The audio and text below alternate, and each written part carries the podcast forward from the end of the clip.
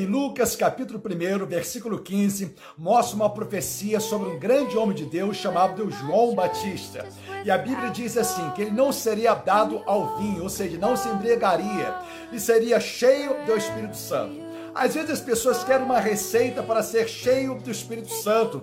E para isso eu convido a você a mergulhar numa vida de oração, numa vida de entrega, numa vida de consagração. A você ouvir louvores cristocêntricos, onde Jesus seja o centro daquele louvor, onde ele seja engrandecido. A você maratonar a Bíblia Sagrada, uma vida de consagração, de santificação, de renúncia e de jejum. Quantas pessoas maratona Netflix? Não tem problema você ver filme, mas a oração tem que estar em evidência, a consagração tem que estar em dia. A Bíblia diz no livro de Apocalipse que existe uma taça cheia de incenso, que são as orações do povo de Deus. Como está a sua taça? Qual a altura que está a sua taça?